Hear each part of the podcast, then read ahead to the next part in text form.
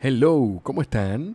Qué bueno que están ahí. Yo soy Jorge Chalhub y este episodio del podcast llega a ustedes gracias a La Esquina del Sofá, que es una plataforma a distancia para acompañamiento y entrenamiento de deportes de resistencia. Ese acompañamiento en mi vida ha significado yo poder llevar esas enseñanzas del triatlón, del running, a mi vida personal y profesional. Esa es mi experiencia con la esquina del sofá. Descubre tú cuál puede ser la tuya en laesquinadelsofá.com. Si disfrutas el contenido de este podcast, tienes tres formas de apoyarnos. La primera es a través de Patreon, que es una plataforma que nos permite a creadores de contenido como este que los oyentes que encuentran valor en este contenido puedan convertirse en patrocinadores. Vas a patreon.com slash sbpodcast o directamente al enlace que está en la descripción de este episodio y puedes aportar desde un dólar hasta lo que puedas. Si no puedes, tienes otras formas de apoyarnos, dejándonos un review o un comentario en cualquier plataforma donde nos escuches, en la que sea. Dejas un comentario, quizás alguna pregunta para otra ocasión con ese invitado, algo que te haya gustado del episodio, porque eso hace que la plataforma donde dejas el comentario se lo muestre a otras personas que no nos siguen porque entienden que es contenido valioso. Y la tercera forma de apoyarnos, que para mí es la más valiosa de todas, es comparte el episodio.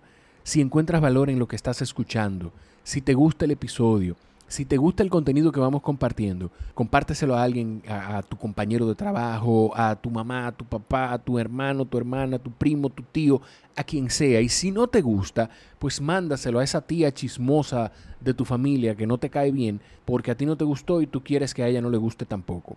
Pero no dejes de compartir los episodios que vas escuchando aquí. Cuando lo hagas, etiqueta a los invitados. Esa es una forma que tenemos de agradecerles que nos brinden su tiempo y su conocimiento. En esta conversación hablamos de procrastinación. Es el ejercicio de aplazar las cosas. Yo creo que esa es la mejor forma de definir la procrastinación. Es el ejercicio de aplazar las cosas.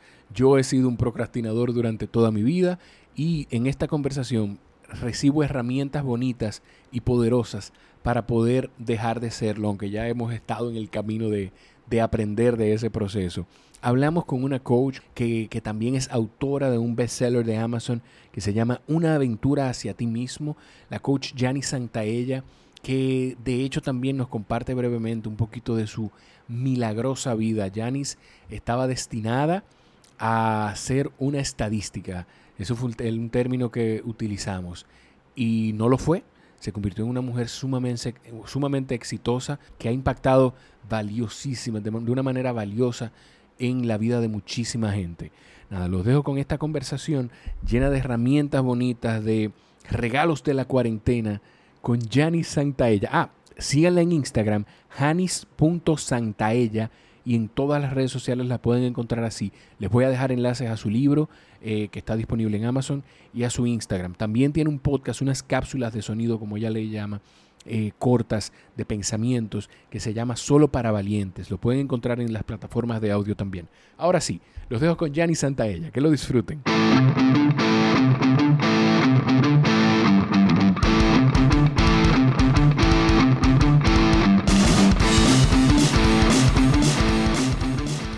Llama Solo para Valientes. Solo para Valientes se llama. No, ya esto, esto, esto va para el contenido, no importa. Ah, que esto va para el contenido. Yo pensaba que iba a contigo, Jorge. bueno, pues aquí estamos. Exactamente, se llama Solo para Valientes. Solo para y la verdad es que son cápsulas de reflexión emocional que te invita eh, en dos a cinco minutos a una reflexión profunda la idea del podcast fue realmente para personas que como yo no tenemos mucho tiempo y que realmente tú tuvieras esas cápsulas de lunes a viernes o que te sientes un día a escucharlas y que tú, bueno, ya la escuché, pero o quiero más o de verdad que ya no puedo. Entonces viene un nuevo podcast que tiene que ver con esa parte de conocer el origen emocional de las cosas. Estoy emocionada y como te dije, esta cuarentena ha sido para mí un regalo, ha sido para mí un regalo emocional, ha sido un regalo personal, ha sido un regalo profesional. Sí, por... Ha sido un regalo como madre. Tú y como hija. Como hija, señores, Jorge, señores, Jorge conoció.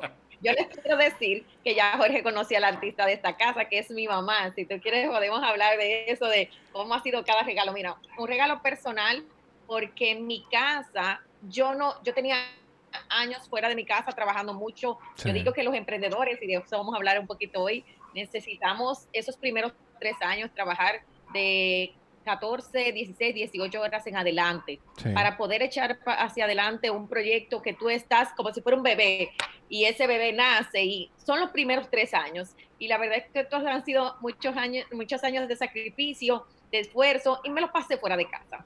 En las primeras semanas de cuarentena hice crisis porque todo lo que yo hacía un gran lanzamiento se convirtió en mi sala. Y de mi mm. sala, gracias, hice otra oficina en la habitación para atender los pacientes, las, eh, las reuniones más íntimas. Y a las ocho días yo estaba feliz de estar en casa. Entonces ese fue mi primer regalo. Estoy feliz, voy a usar más el trabajo digital. Gracias a Dios, eh, yo invertí hace como cuatro años en esta plataforma y, y lo que hice fue continuar. Mi regalo como madre, eh, te puedo decir que he tenido las mejores, Jorge, conversaciones con mi hijo del mundo o sea, pero conversaciones desde filosóficas, desde qué tú quieres, cómo tú piensas, desde él describiéndome lo que él ve de mí. A mí me encanta porque él hizo una anécdota.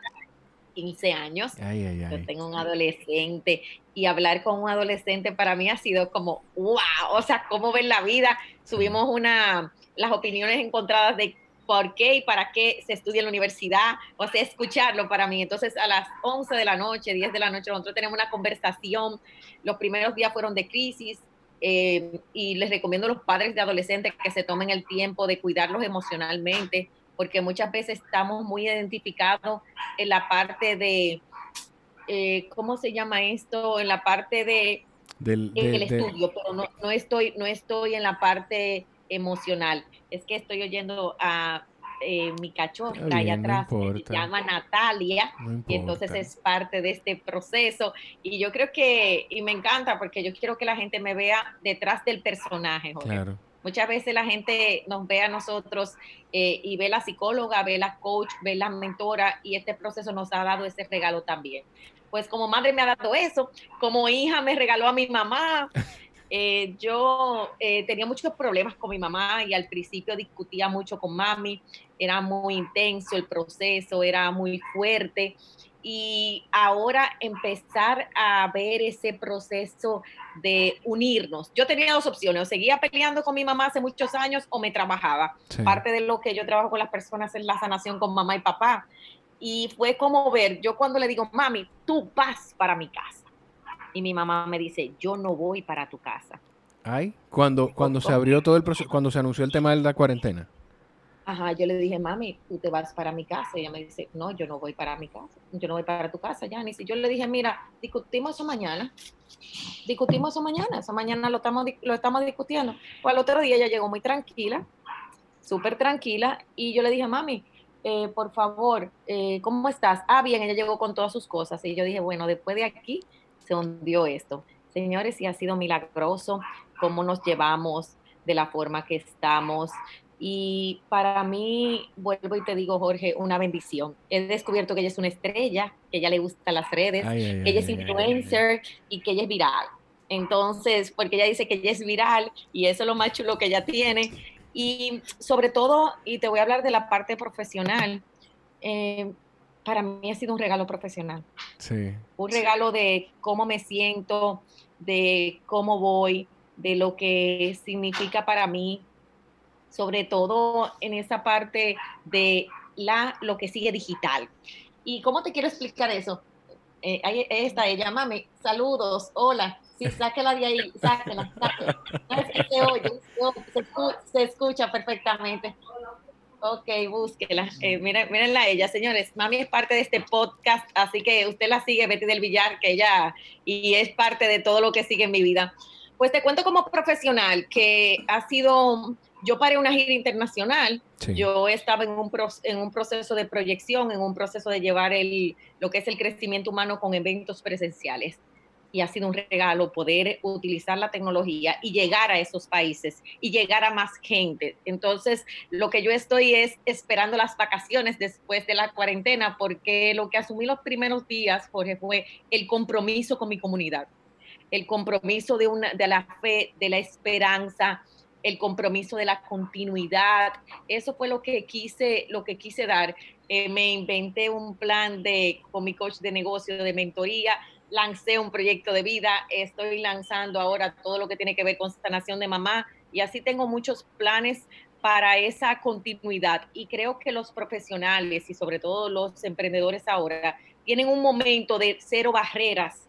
Entonces, imagínate tú que tú estás en el mundo sin barreras, sin tener que tomar aviones, sin tener que tomar carreteras, pero tu contenido, lo que tú hables, lo que tú digas, tiene que tener un valor, conectar con tu público objetivo y sobre todo transmitir eso y estar claros para dónde tú vas. Yo a los emprendedores que nos están escuchando, ¿cuál es tu objetivo? ¿Qué tú quieres?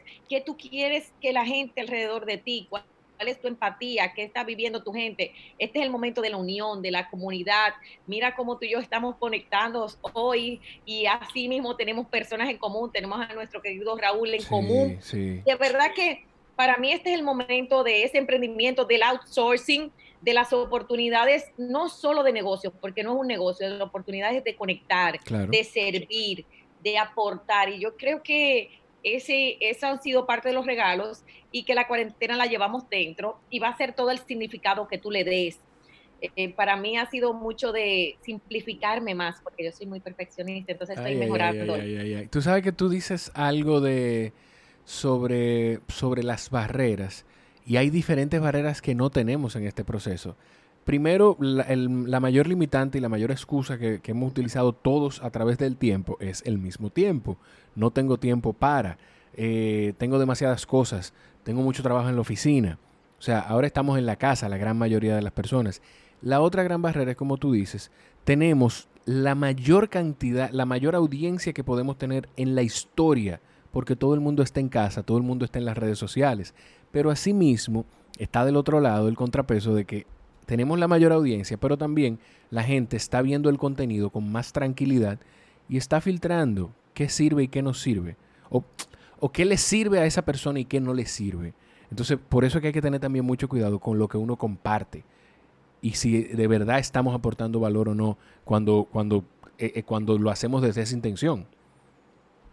Sin embargo, sí, y quiero agregar, y me encanta esas dos pautas que estás diciendo. Sin embargo, ha pasado algo, que todos los patrones que tú tenías, Jorge, continúan.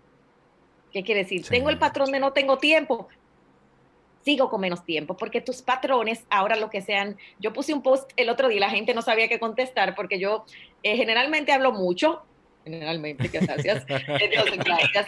Y yo puse, y no le quise poner como mucho copy, porque yo hago unos copy que el Instagram no me da a veces, entonces yo Tú escribes, tú escribes cómo hablas. Ay, ay, ay, ay, ay, ay, no te imaginas, no te imaginas, espérate, yo quiero más espacio, yo quiero que Instagram me dé más espacio. Entonces, la verdad es que yo puse que lo que antes era evidente y ahora es obvio. Entonces, si tú no tenías tiempo, ahora tienes menos tiempo y todo se va intensificando. Igual las personas que se sentían antes fracasadas, ahora lo van a sentir más. Si tú te sentías atormentado, el tema de las relaciones, el tema profesional.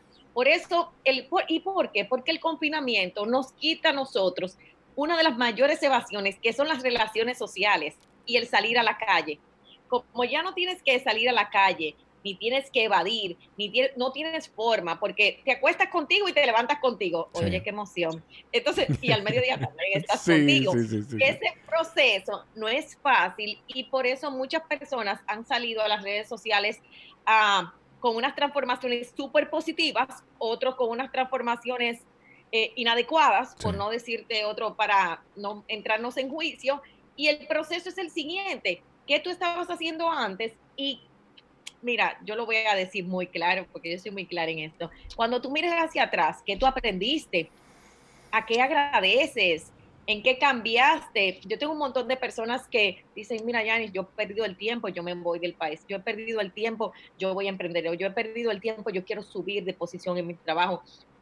Mira, me doy cuenta que no soy feliz. Me doy cuenta que, señores, van a haber muchos divorcios, muchas relaciones de pareja. Y hay y no son ni malos ni buenos esto. Esto es una situación de o tú asumes tu realidad o tú realmente continúas. Pero también, Jorge, van a existir muchas personas que van a seguir con los mismos patrones sin cambios.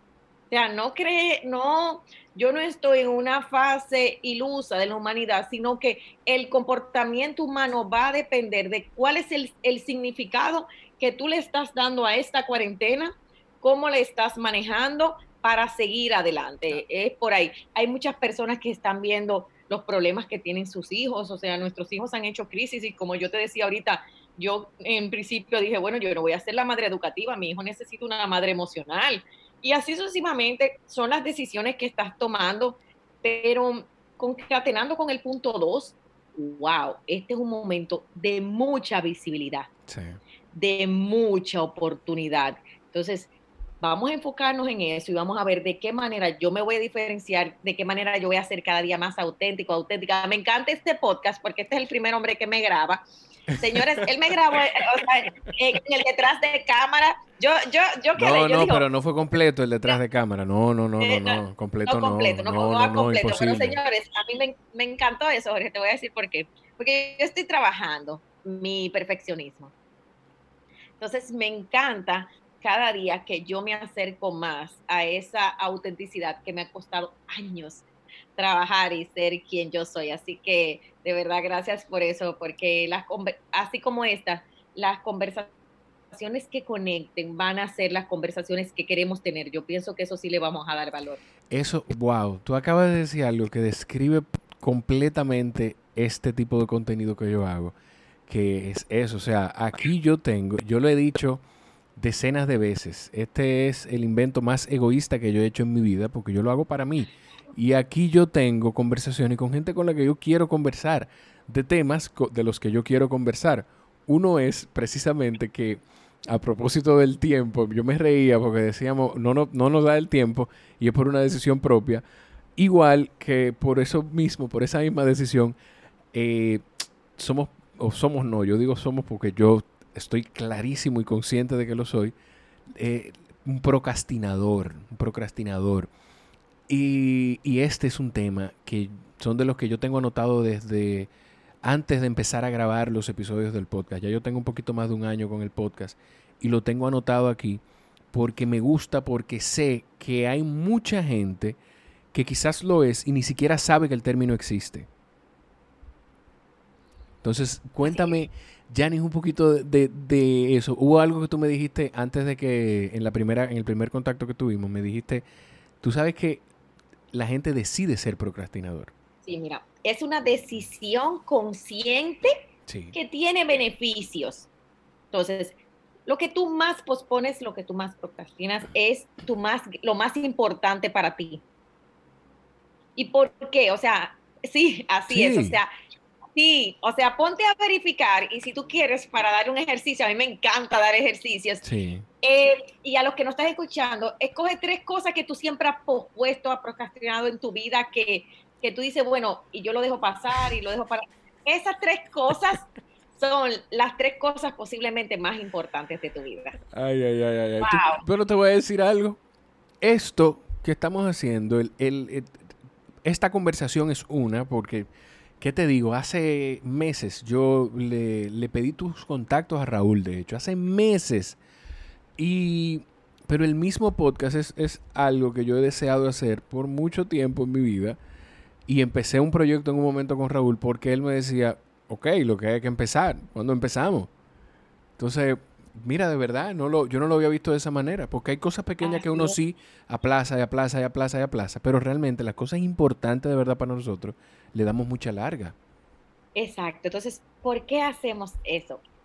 Lo hacemos porque primero es una decisión consciente, lo hacemos por tres características específicas. La primera de ellas es por no apostar a nosotros mismos venimos como seres humanos en principio desde nuestra niñez a apostar por nuestros padres, como los otros, acorde a, la disfuncionalidad de vida que viviste. Entonces, aprendiste a velar por otros, aprendiste a velar para ti, pero desde un punto de vista de un niño pequeño, y te quedas en ese proceso de vida y te acostumbras a que no se trata de ti, te acostumbras a vivir para otros y darte un primer lugar, como tú dices, este egoísmo sano, voy a tener que pasar por ese miedo al juicio, por ese, por tanto miedo, el miedo al rechazo. La número dos es que no queremos fallar. Y como no queremos fallar, nuestro ego se vuelve perfeccionista, nuestro ego dice, mira, no es que yo voy a fallar y le busco tantas cosas para que no suceda. Y la tercera, yo no lo hago porque me siento incapaz. Entonces, el ser humano en sí vino a llevar un camino de la capacidad en todos los aspectos.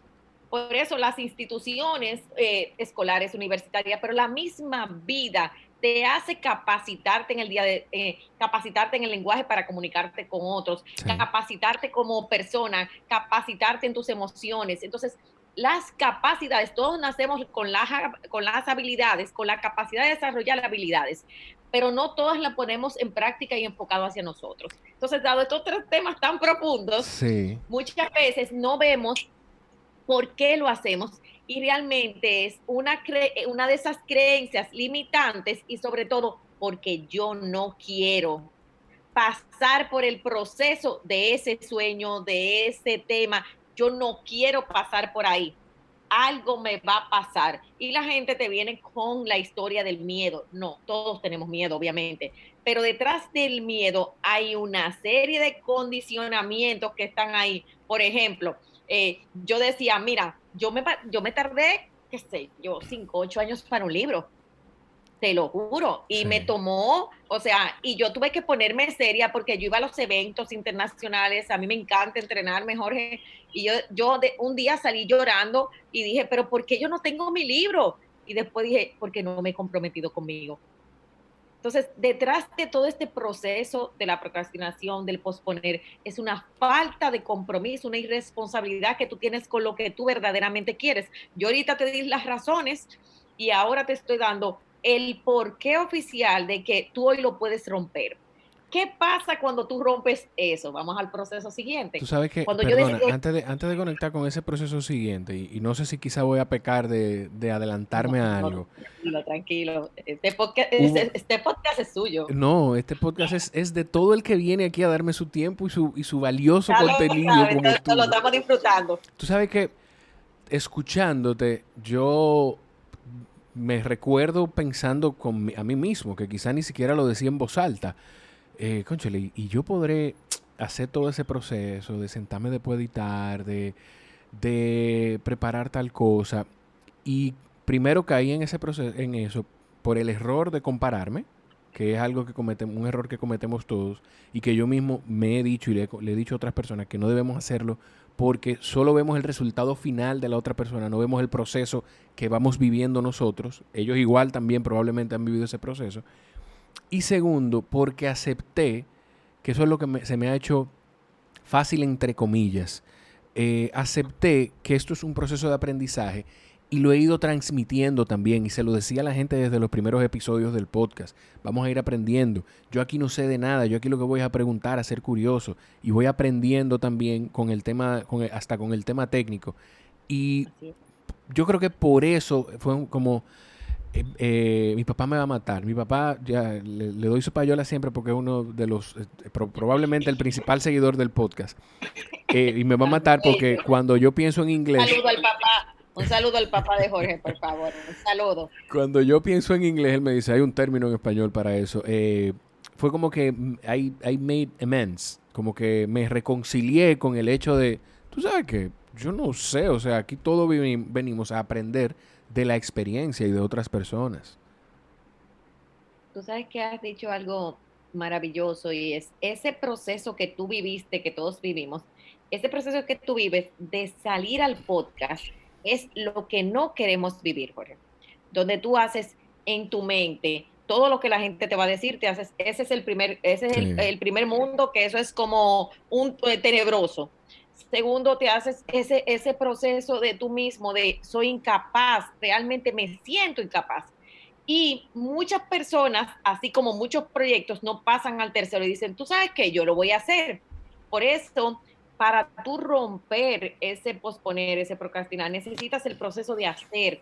Solo, te, solo y ahí nace y sube tu autoestima. La incapacidad solo se sana con el logro, y el logro no es algo grande, el logro es lo que para ti es importante. Claro. Por eso muchas veces estamos en juicio del, yo siempre hago la metáfora del pequeño paso de la luna, un gran paso para la humanidad. Para una persona es un pequeño paso y todo el trayecto, así como cada emprendimiento. Y cada uno de nosotros, cuando expones como que tú haces un juguete de masilla y tú no quieres que nadie le hable a tu juguete de masilla, pero tú prefieres guardarlo en el bolsillito y tú dices, wow, yo no lo voy a hacer. Y después cuando tú lo expones, te encuentras con tantas bellezas, pero nunca terminamos de aprender. Y ahí hay una, vamos a decir, como una humildad que van haciendo en nosotros. Yo no soy la misma de hace ocho años. Imagínate, hace siete años, yo empecé ocho años, yo todavía mi papá estaba vivo y yo le dije, papi, yo voy a empezar a decir la verdad que tú eres un adicto. Ah, sí, Yanni, no hay problema, mira, porque las cosas tuyas. Jorge, yo no te quiero decir el otro lado, del otro lado, del otro lado. ¿Cómo tú sales a decir una cosa así? O sea, definitivamente, cada vez que tú te expones, puedes salvar vidas, eh, inspiras a otros, a otros, pero tiene un proceso interior como de esa, de este miedo al que dirán, y ese miedo siempre va a estar así, a estar aquí. Y lo que invito es que a que tú conectes con tu autenticidad. Y yo creo que cada quien tiene, tú sabes que yo lo digo y lo sigo diciendo y creo que tú tienes un, todos tenemos un llamado. Yo llegué tarde a mi, a mi llamado, yo no llegué temprano, yo cogí una lucha, para mí no fue fácil. Pero que te voy a decir algo, que quizás, quizás no fue que llegaste tarde, quizás todo eso que tú pasaste era necesario para, para, porque todo lo que tú aprendiste en la universidad, yo estoy seguro que muchas de las cosas que tú compartes y de lo que tú, en el acompañamiento que tú haces con la gente, es de tu experiencia, porque tú tienes una vida de, de película, o sea, de película, que de hecho invito a la gente a que escuche el, el, la conversación que tuviste con Erika de la Vega. Yo he mencionado el podcast de Erika aquí un par de veces, en Defensa Propia se llama. Eh, Señores, ustedes tienen que escucharlo. O sea, que yo no tengo cómo, cómo, cómo decirlo. ustedes tienen que escucharlo. Las cosas por las que pasó esta señora y, llegar a este punto de éxito en su vida, que por lo menos desde la percepción nuestra es, una vida exitosa ya. Y, o sea, sobrepasar todo eso. Tú, tú estabas, yo estoy escuchando un audiolibro de David Goggins y él dice que él estaba destinado a ser una estadística eh, eh, con todas las cosas que le pasaron. Y ahora como que lo conecto de inmediato con las cosas que, pasaron, que pasaron por tu vida y probablemente también tú estabas destinada a ser una estadística y no fue así. Mira, eh, primero gracias por la hermosura de lo que me estás diciendo, conecta con mi corazón. Mira, yo soy hija del alcohólico, yo soy hija de la codependiente sacrificada, me mudé siete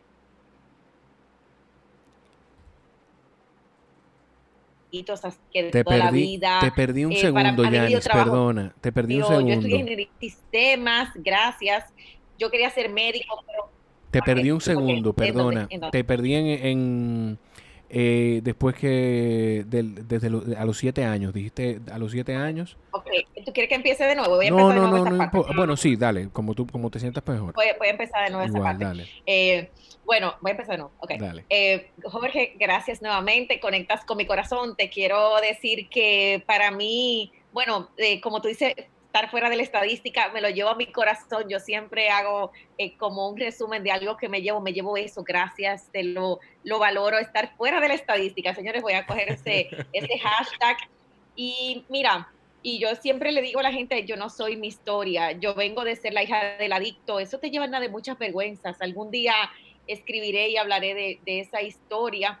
Y mi mamá sacrificada, perdimos todo una y otra vez. Yo a veces llegaba a mi casa, eh, no estaba ni la televisión, no estaba nada. O sea, fue mucho tema. Nos, fuimos, nos mudamos siete veces de casa, desde precariedades económicas hasta precariedades emocionales, una vida complicada. Llego a la universidad a estudiar medicina. Yo era estudiante meritoria de las monjas y cuando llego, me da mi beca, pero tengo un pequeño temblor en las manos, un tremor, y, y me dicen, tú no puedes estudiar eso sin respuestas. Y ahí me voy a estudiar ingeniería de sistemas. Por eso yo ayudo mucho a las personas que están muy perdidas en el tema vocacional.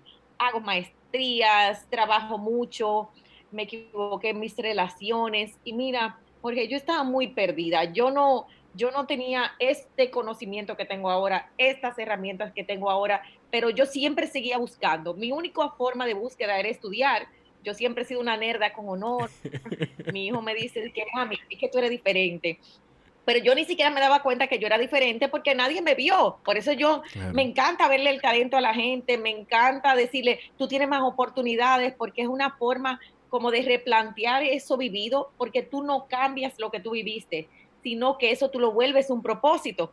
Tú lo regalas a la humanidad para que lo que a mí me tomó 10 años, a ti te tome un año, a ti te tome 6 meses, a ti te tome Exacto, ese es el Y yo decía, Jorge, yo decía, pero es que yo me siento vacía, es que yo de ahí eh, tuve un divorcio, ser madre soltera. Mira, uno de los, de la, del momento más importante fue cuando, bueno, me conecto con eso, me conecté con eso cuando yo le, le brindé un primer restaurante por mí a mi hijo.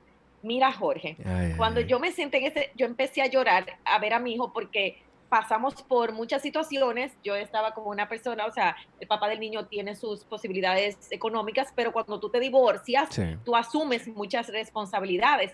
Y la verdad es que cuando tú lo logras por ti misma, eso no tiene precio, ni es, o sea, es que tú entras en un contacto con tus capacidades hermosísimas y desde que me pasaron, eh, caí en cicla, perdí finanzas, perdí mi vida, o sea, es como, wow. Y un día yo dije, bueno, cuando Manuel nace, yo tomé una decisión de vida y es que yo no iba a seguir viviendo como yo vivía. Mi otro breakdown, o sea, mi otra caída fue cuando yo cambié de profesión. Esto que tú ves hoy es el resultado de tres años en la oscuridad. Tres años donde yo decía, es que lo que yo hago no me gusta. Yo trabajaba en una corporación, que todo el mundo pensaba en mi familia, mira mis comillas, que, yo iba a ser una non plus ultra, esa muchacha tan inteligente, de que ahora, señores, se metió a coach, a psicóloga, señores, la perdimos. Y yo empecé a respirar. Cuando yo me senté a estudiar psicología, Jorge, yo me senté en la UTE, que es muy buena universidad, señores.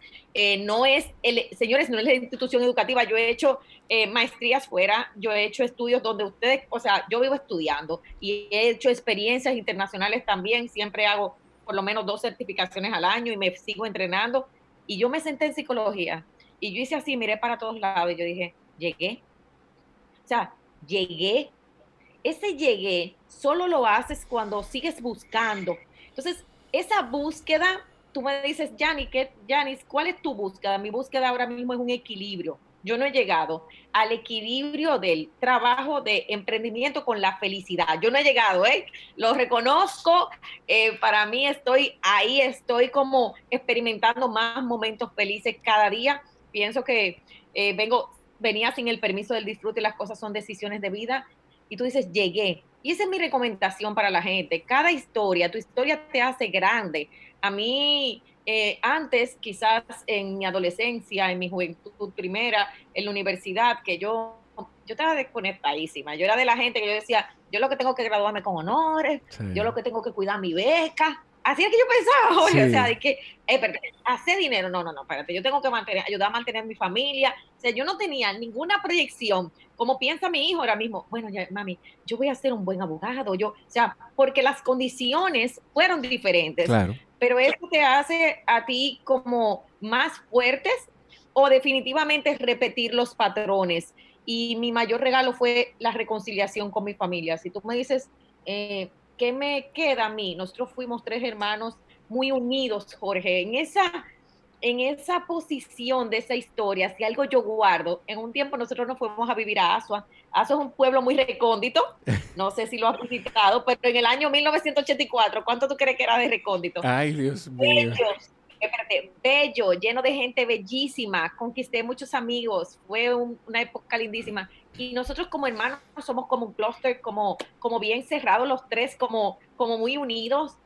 Y cada historia de horror, de terror, de daño, tiene una base del amor, tiene una base del propósito para ti. Yo creo que eh, haber pasado por ahí me hizo quien yo soy ahora y me siento súper orgullosa, Jorge, de eso, de mi familia, de la familia que tengo, de que me montaron en huevo pública, que lo que viví, al contrario, eso me hizo bien. Pero en una sociedad algunas personas no quieren decir, vengo de tal sitio o no aquella cosa. Esa es parte como del, del proceso y el propósito. Pero para hacerlo resumido a la gente. Y esos contrastes son lo que hacen que, que uno aprecie las cosas de la vida. Yo, por ejemplo, mi papá y mi mamá son divorciados. Y mi papá, de, yo tengo de parte de mi de padre una hermana y un hermano. el, hermano el, mi hermano menor es el más pequeño de todos. Y a veces yo, yo las veces que yo he llegado a decirlo, le llegaba a decir, tú tienes que valorar las cosas que tú tienes, las cosas que has conseguido, porque yo siento y yo sé que, quizás él no lo entendía porque no tuvo el contraste. Y de hecho su mamá se ocupó un par de veces de montarlo en su onza, de montarlo en su guagua pública, pero tuvo otras facilidades. Mis hermanos tuvieron otras facilidades que, en el momento que, en el que yo nací, pues mi papá no podía dárnosla. Y, y yo siento que cuando uno le dice a, una persona menor, en el caso de mi hermano, ese tipo de cosas, tiene que también venir la parte, el, el backstory de decirle, mira, te lo digo por esto, porque tú no tienes ese contraste de, de estoy con, esta, con este, estos privilegios, porque al final son privilegios los que tenemos todos nosotros, porque no son cosas esenciales en sí, estoy con estos privilegios, pero quizá no, lo, no, los voy, no los valoro tanto porque no viví algo de precariedad, que no está mal, porque qué bueno, ojalá mi hijo nunca tenga que, tener algunas de, las de, las precariedades que quizás yo, yo tuve, pero también debe venir esa, esa parte de atrás de la historia de decirle, mira, te lo estoy diciendo, porque tú no tienes con qué compararlo.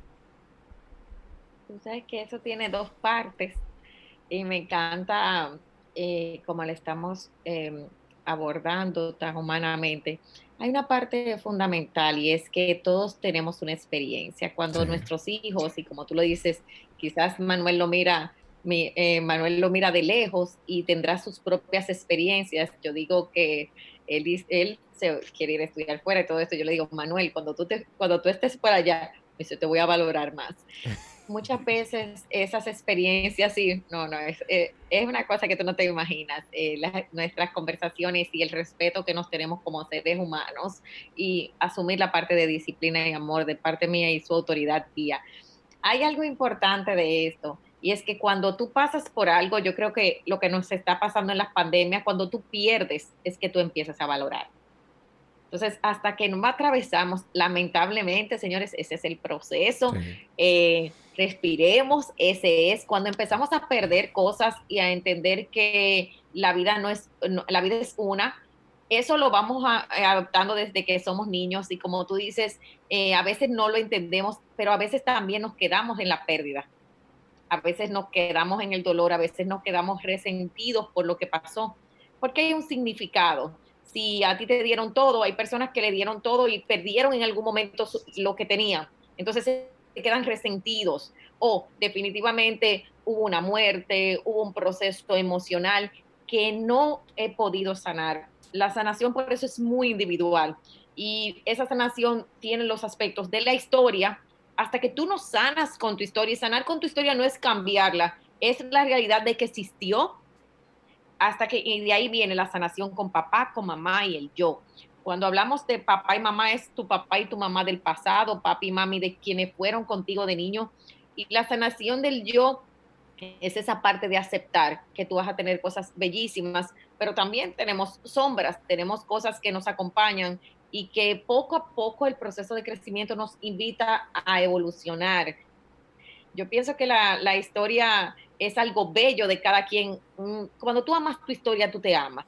Pero amar tu historia es aprender a poner límites. Amar tu historia es entender, mira, este soy yo, pero yo decido qué voy a hacer de aquí en adelante con esto. Yo eh, lo veo, lo veo por ahí y sobre todo qué tú vas a construir, el legado, el llamado, lo que, lo que tú quieras y sobre todo el concepto del propósito, que es un concepto que se construye, no, se, no es un día, no es como una varita mágica de que, wow, mi propósito me llegó, entonces no te llega el llamado, pero construir el propósito es todo un, terreno a recorrer. Tú sabes que eh, yo te lo decía y, yo sabía, y te lo decía porque sabía que podía pasar, de que íbamos a dar muchos saltos en la conversación, porque cuando uno conversa con gente como tú, y con gente como, con mucha gente como la que yo he tenido en el podcast, porque me gusta darle cariño a los episodios anteriores para que no se me sientan mal, es, e, es, o sea, es evidente de que hay tantas cosas bonitas que conversar y, tantas cosas interesantes. Me siento, yo le decía a Raúl que eh, antes de empezar, nosotros hacíamos un podcast, se llamaba Jorge y el Sofá. Era desde la perspectiva como del atleta y del coach y mucha gente lo seguía. Y antes de empezar a grabar, regularmente nos sentábamos ahí en la salita del apartamento y hablábamos un rato. Y yo le decía, Raúl, es que para esto es que yo quiero hacer el podcast, para este tipo de conversaciones que yo tengo contigo. O sea, es, que, es que de aquí yo estoy seguro que la gente le saca un provecho inmenso, como lo que yo siento y espero que la gente le vaya a sacar de esta conversación contigo. Tú sabes, Janis, que estábamos hablando, eh, hubo algo que me llamó mucho la atención, ya volviendo a la procrastinación, que tú decías de que, de que tiene unos beneficios. Totalmente, totalmente. Que hay unos beneficios en, el, en procrastinar. No es para que la gente empiece a practicarlo, pero hay unos beneficios. Hay unos beneficios, mira, está la zona cómoda que es muy famosa. Sí. La zona cómoda, la zona de confort es famosa. Entonces, si es famoso y usted está ahí, muévase, o sea, se llama lógica. O sea, yo, yo, yo me quedo como, mira, y después de esa zona vamos a está el sistema del potencial. Para mí el potencial es fracaso. O sea, cuando una gente te dice, tú, tú tienes mucho potencial, detrás de eso te está diciendo, pero no haces nada. Detrás de eso, entonces, wow, potencial es, es cuando tú, tú tienes tu potencial, lo estás llevando ese potencial a la mediocridad. Tú eres que estás decidiendo qué hacer con ese potencial. Y ahí hay un cambio que se llama el cambio de la mentalidad o el mindset. Ese cambio, ese shift que tú haces, ¡pam! ¿Dónde viene ese cambio? Cuando tú tomas una decisión con propósito y la ejecutas. Entonces se llama decisión con propósito porque tiene que tener un porqué, algo que te mueva, como tú dices. Los por qué y el, tiene el, por, el qué es egoísta, es el para qué que es colectivo. El por qué es egoísta, el para qué es colectivo. Colectivo, sí. El por qué es una razón tuya. Okay. O sea, ¿por qué yo hago esto? o sea, verdaderamente, y eso las personas necesitamos abrir nuestra mente a eso y empezar. Entonces, muchas veces decimos, ok, ¿por qué? ¿Para qué no? Un porqué egoísta tuyo, donde tú dices, pero como para mí, muchas veces hay personas que dicen que el egoísmo es malo, que no puedo pensar en mí, por eso le damos a otro y no me doy yo. Ese por qué es, ¿por qué yo voy a hacer esto? ¿Tú sabes qué? De verdad, Jorge, yo no quiero, ya ni Santalla, que otra persona pase por donde yo pasé. No, no, es un porqué. Ahora, el para qué es la forma en que yo quiero contribuirte a ti pero yo estoy convencida de eso. Entonces, el convencimiento viene del por qué. Si tú no estás, a veces no amamos nuestra idea. ¿Tú sabes por qué un emprendedor no, eh, no, no emprende? ¿O por qué una persona que está en una empresa, porque está el emprendimiento y el intraemprendimiento, que ambos son válidos? Okay. Ambos. Entonces, ¿Por qué yo no quiero exponer mi idea? Porque no la amo, porque no estoy convencida, porque no me he enamorado de ella, porque no creo en ella, porque no creo en mí. Entonces, en ese proceso, ahí es que viene todo. Y esos beneficios, ya hablamos de la zona de comodidad, ¿verdad? Ya hablamos del potencial. Otro beneficio es que tú te quedas en la víctima y ya de ahí tú tienes un control remoto y tú te puedes parar a juzgar así, Jorge. Y tú dices, mira, Jorge, ahí mira, ya Santa, ella, yo no sé cómo es que ella puede, ella trabaja mucho, ella tal cosa, pero yo, pero es en mi casa, señores, o sea, y yo les puedo decir que yo tengo mi objetivo muy claro. Yo les puedo decir que Jorge tiene su objetivo claro, de que él tiene sus metas. Ese control remoto de esa de verlo desde afuera y no hacer nada es muy beneficioso para una irresponsabilidad porque tú no te tienes que exponer. ahora estoy entendiendo el tema de los beneficios. Claro o sea que son que son cosas que, el procrastinador ve como beneficios pero no no pero no, genuinamente no le pero no genuinamente bueno sí son beneficios para esa persona porque no le afectan beneficios. Sí, es verdad, es verdad. tú te frustra. Ok, vamos a verlo de esta manera. Vamos, vamos a tener esta conversación de esta manera que me, está encantando. Vamos a verlo de esta manera. A ver. Mira, Vamos a verlo de esta manera. El procrastinador, y todos los hemos hecho, vuelvo y te digo, yo veía los libros, pero yo también veía todas las, todas las cosas, de todas las críticas, de todo, y yo dije, bueno, cuando, entonces yo manejaba desde la perfección, desde que tenía que ser perfecto, que tenía que ser lo máximo, desde lo que la gente va a decir, desde el trabajo, o sea, yo me puse 200 excusas, pero detrás de la excusa yo estaba cómoda de no hacer y lanzar esto, porque esto tenía un precio y yo no estaba dispuesta a pagar ese precio. Por eso cuando tú estás en esa zona, que es la comodidad, tu zona de comodidad favorita, que es una zona de poder, estás en el potencial, te quedas afuera, te quedas abajo, porque es más fácil estar de espectador que subirse al spotlight, a las luces, porque cuando usted se sube a las luces, usted tiene miedo, usted sobre todo se expone a fallar y ahí viene los grandes terrores que son la incapacidad, la insuficiencia, hacerlo solo o sola. Por eso muchas veces estamos buscando amiguitos y amiguitas, socios, gente, gente que nos ayude, gente, señores, a la gente le encanta buscar esto. El emprendedor, usted es el dueño de su idea, por favor, usted puede buscar sponsors, usted puede buscar mentores, pero usted es el dueño de esa idea. Y cuando nos exponemos a eso, es que viene el tema, pero sobre todo postergamos, posponemos, procrastinamos, porque no hemos creído en nosotros mismos ni hemos apostado a nosotros.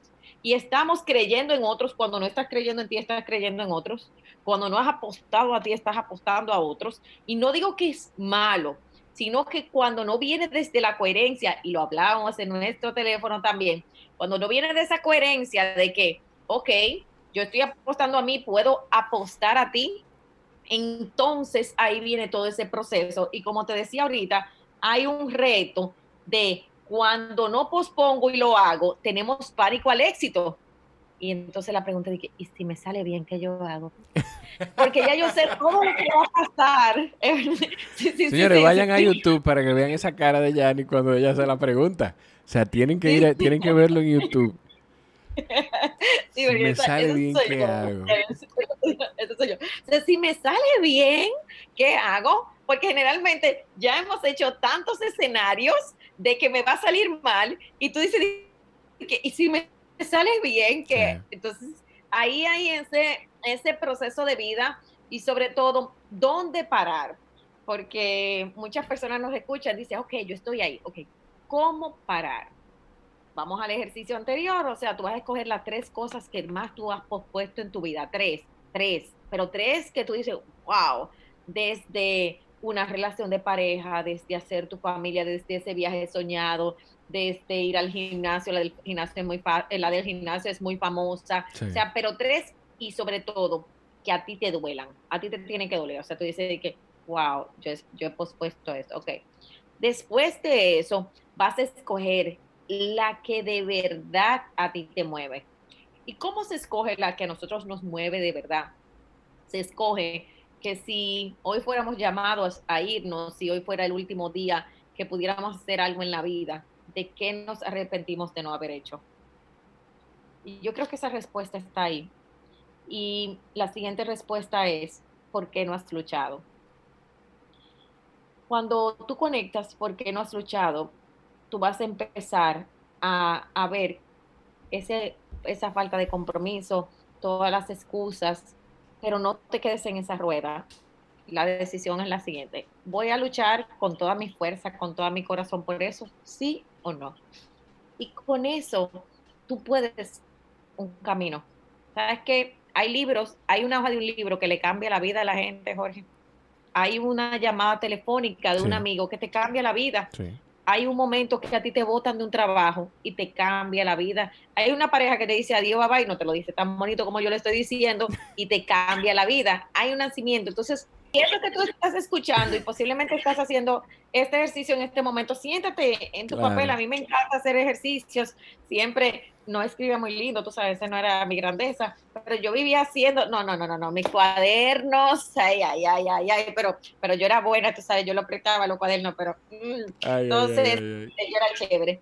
Y el punto es que cuando tú te sientas y escribes esas cuatro cositas así, bien fácil, porque a veces es ser práctico, y tomar el momento y tú decir, esta cuarentena, ok, esto es lo que yo más he puesto en mi vida, que en este momento sé que es una crisis, porque lo que hizo la cuarentena fue explotar nuestra crisis. Ok, ¿qué es lo que necesito decidir hoy? Y buscar tres, tres soluciones prácticas.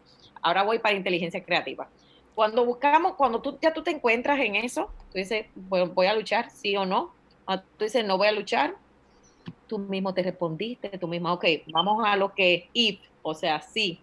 Si vas a luchar, busca tres soluciones busca tres soluciones. Y ahí viene lo que se llama, y yo le digo, el proceso de reinvención de un sueño. Posiblemente mucha gente, y son parte de mis pacientes, por eso me hice famoso un tiempo, era irse fuera a estudiar, a vivir. Yo he manejado muchísimos pacientes frustrados, muchísima gente que en su niñez no viajaron en avión, no, yo viajé a los 24 años y era porque iba a visitar a mi hermana y mi, o sea, y eso no me, no me hizo ni, de ahí he viajado muchísimo, gracias a Dios, eh, definitivamente. Y hay un punto importante ahí, Jorge, y es renegociar tu sueño. La sensación es la misma. Lo que pasa es que queremos que las cosas sean como nosotros queremos. Entonces, mira, en el año 85 todo el mundo fue de campamento y yo no fui todavía tú tienes, estamos en el 2020 y tú estás en el mismo roca, roca, roca, y cada vez que tú ves a alguien que se va, que se va de vacaciones, tú estás enojado, enojada. O quizás este sea el momento de dar ese salto, esa renegociación de la vida que tú quieres vivir, de cómo tú quieres vivir, es ahora. Porque tenemos todos los recursos para ser feliz, tenemos todos los recursos para las sensaciones. Y no, y respeto ahí a los triatlonistas, a los, pero cuando tú ganas el primer maratón de 5, a veces ganar, ganar el 42 siempre te vas a recordar del, del, de 5. Yo hay logros que he tenido en mi vida que para las personas son pequeños y para mí son extraordinarios y quizás no son los más aplaudidos, quizás no son los más evidentes, pero para mí son grandísimos. Cuando yo me fui la primera vez a viajar sola de mi cumpleaños, era un regalo que no me había hecho hace como cuatro años, yo no paré de llorar. Y la gente me decía, pero estás sola en el día de tu cumpleaños. Mi sueño era viajar, eh, pasarme ese momento para mí como que lo necesitaba. Y en ese viaje encontré respuestas de vida que cosecho hoy, Jorge, las cosecho hoy, pero cada quien tiene y eso para quizás para las personas es algo pequeñito, para mí fue grandioso y es importante que en esa nueva negociación de tu sueño, ese que tú ves pequeño, que a veces tú ves insignificante, que, que puede ser desde un viaje, desde un abrazo, desde un perdón, ese proceso de vida, tú sabes qué, hazlo, porque ahí es lo que significa el salto. El salto no es más que el paso que domina la personalidad, que domina lo que está escrito, que domina la estadística, para usar el, término que me encantó de Jorge. El salto es, cuando eso es de David Goggins. Aclaro, ah, para que no vaya a escribir una gente, Jorge se está robando. No, no, no, no, eso es de David Goggins. David Goggins y Jorge la dijeron hoy, entonces gracias por la propiedad intelectual. Y el punto es, es, sí, no, y hay que cuidarla muchísimo. Yo respeto mucho eso, por eso yo en mis redes escribo lo que sale de aquí, que es una producción de muchas cosas que leemos y seguimos lo que sale de mi mente, porque estoy, por un lado, entonces pienso que estoy en el YouTube. Ah, eh, no dejen de ver el YouTube para que gocen de la cara de Jorge y mía y no dejen de esta información. Y ese proceso de salto es cuando tú tomas una decisión, la decisión de, de, estudiar lo que tú quieres, la decisión de emigrar, la decisión de tener un hijo, la decisión de mudarte de casa, la decisión de cambiar de profesión, pero no te quedes donde estás porque si te quedas donde estás, para la emoción, la amenaza es atemporal. Y cuando digo que la amenaza es atemporal, y es que la parte emocional no se da cuenta que pasado 10 años, sí. 15 años, no se da cuenta, tus emociones no se dan cuenta y tus excusas empiezan a tapar, a tapar, a tapar tus justificaciones y tú miras atrás, que es el último ejercicio que te voy a dejar, ¿cuándo fue la primera vez que soñaste eso en tu vida? Entonces eh, posiblemente estás listo o lista. Así que yo creo que con ese ejercicio, Jorge, o sea, hay que mirar atrás y ver cuántos años, cuál fue la primera vez que tú lo soñaste. ¿Qué tiempo tengo, tengo eh, procrastinando y dándole larga y Así mismo, ¿qué, tiempo y qué puedes hacer ahora? O sea, crear, crear esa oportunidad para ti. Te agradezco mucho algo que me dijiste ahorita, que el momento posiblemente no era cuando lo planificamos, sino el momento es cuando lo creamos y ese momento es perfecto, ese momento es ahora. A mí em, me encanta ver cuando, cómo Dios nos prepara para las cosas y hoy que tú me escuchas, quizás tu número te dio 10 años, quizás tu número te dio 20 años, quizás tu número te dio 25 años, pero tú sabes que este es el momento que lo puedes hacer. Claro. Y vas a sentir quizás más que antes, te lo prometo. O sea, es lo que vas a sentir, la sensación, lo que te quedas, lo que vives, eso es lo más hermoso de todo. Y eso yo creo que con este proceso de cuarentena es lo que estamos valorando. Yo eh, te confieso que yo no me había, yo en el emprendimiento me, eh, saben que ha sido complicado, gracias a los emprendedores, a los empresarios, gracias, ha sido complicado. Me siento muy orgulloso de que ha sido complicado, pero ha sido complicado. Entonces, hay un punto importante que en diciembre fue mi primera vacaciones con mi hijo. Nos fuimos a Europa. Y yo me di cuenta, Jorge, que yo estaba en Europa, en Alemania. Ya habían pasado como 15 días del viaje. Y yo volteé la mirada y yo lo vi. Yo empecé a llorar yo empecé a llorar, bueno, lo grabé para tenerlo ahí de recuerdo, y es porque yo no me había dado cuenta de que había creado ese momento, ese sueño con Manuel. Entonces, yo te invito a que tú también te des cuenta de lo que tú sí has creado, porque a veces somos muy duros con nosotros mismos y no estamos viendo lo que sí estamos creando, creando momentos, creando recuerdos, y estamos tan enfocados en lo que nos falta, en lo que viene. Yo viví muchos años presa de eso, por eso lo digo, viví muchos años de que no tengo la pareja ideal, no tengo la profesión ideal, no tengo aquello, no tengo, en ese vaso, en el medio lleno, como muchas veces hablamos, así hice yo un proyecto hace un tiempo, pero no es en, el medio vacío en vez del medio lleno, pero más que todo es como empezar a construir esa, esa vida de recuerdos positivos que sí tenemos, como esa, ese almacén de amor, de vida, de disfrute, de pasar trabajo, de reírte, de lo que tú quieras, y está ahí. El ser humano está muy, y así venimos, señores, nuestra, el ser humano es complejo, a quedarnos en ese momento, no, yo procrastino, yo, yo, yo lo que hago es que yo pospongo lo que yo me quiero que, que tú hacer ahora. O sea, si tú estuvieras frente a mí, como estás ahora, yo le digo, ok, ¿qué vamos a hacer? ¿Qué tú quieres hacer? la gente se queda en una cita conmigo, la gente se queda en los talleres de que, ¿cómo porque ella me dijo yo? De que, ok, ¿qué vamos a hacer? Vamos a hacer? ¿Qué es lo que vamos a hacer, señores? Esa es la pregunta. ¿Qué es lo que, y ese es el mensaje para alguien que pospone, ¿qué es lo que tú vas a hacer con eso? ¿Cómo tú vas a cambiar eso? Y ese patrón, el patrón emocional, por último, se cambia en de ocho meses a un año. El patrón emocional no se hace solamente, hay un hábito, los hábitos son comportamentales, pero los patrones emocionales de conducta duran de seis, ocho a un año. Ese patrón, por ejemplo, desde el patrón de aprender a decir que no, desde el patrón conductual de tú decir, yo me voy a levantar temprano todos los días. eso tiene un arraigo emocional bien fuerte y el poder construir ese sueño para ti con todas las batallas que vas a vivir de ahí en adelante, pero te aseguro que la sensación y ese logro cumplido hace a un ser humano extraordinario. A mí me, me ha funcionado mucho en estos días, ya de mi parte para terminar el, escucharme. Yo lo compartí en un, en un posteo de Instagram recientemente. El escucharme en el sentido de que cuando nosotros empezamos a querer posponer algo, hay una voz que nos dice déjalo para después, pero más atrás, bajito, medio tímido, hay otra que te dice después no lo vas a hacer. Si lo dejas para después, no lo vas a hacer. Entonces a mí me ha servido eso. En esta cuarentena, de hecho, yo he reconectado con el entrenamiento. Yo estaba eh, en un hábito no muy sano de, de, no entrenar por diferentes razones, pero yo he reconectado con, con, mi entrenamiento en esta cuarentena que me ha servido de muchísimo. Me ha servido eso. Y tú sabes que me quedo dentro de tantas cosas, me quedo con dos de toda la conversación. Siento que muchas de las cosas que tú dices se resumen en estar presente. Cuando tú hablas de lo que te pasó en, Europa, en ese viaje, y de que aprendamos a, no dejarnos distraer de solamente pensar en el mañana y en qué va a pasar y en, pensar en el, en el ideal. Y yo he venido con la idea de que el individualismo es malo. Pero el individualismo es malo cuando es solo. O sea, pensar, llevándolo al término que tú decías, pensar en el por qué solamente es malo. Si piensas solo en el por qué es malo.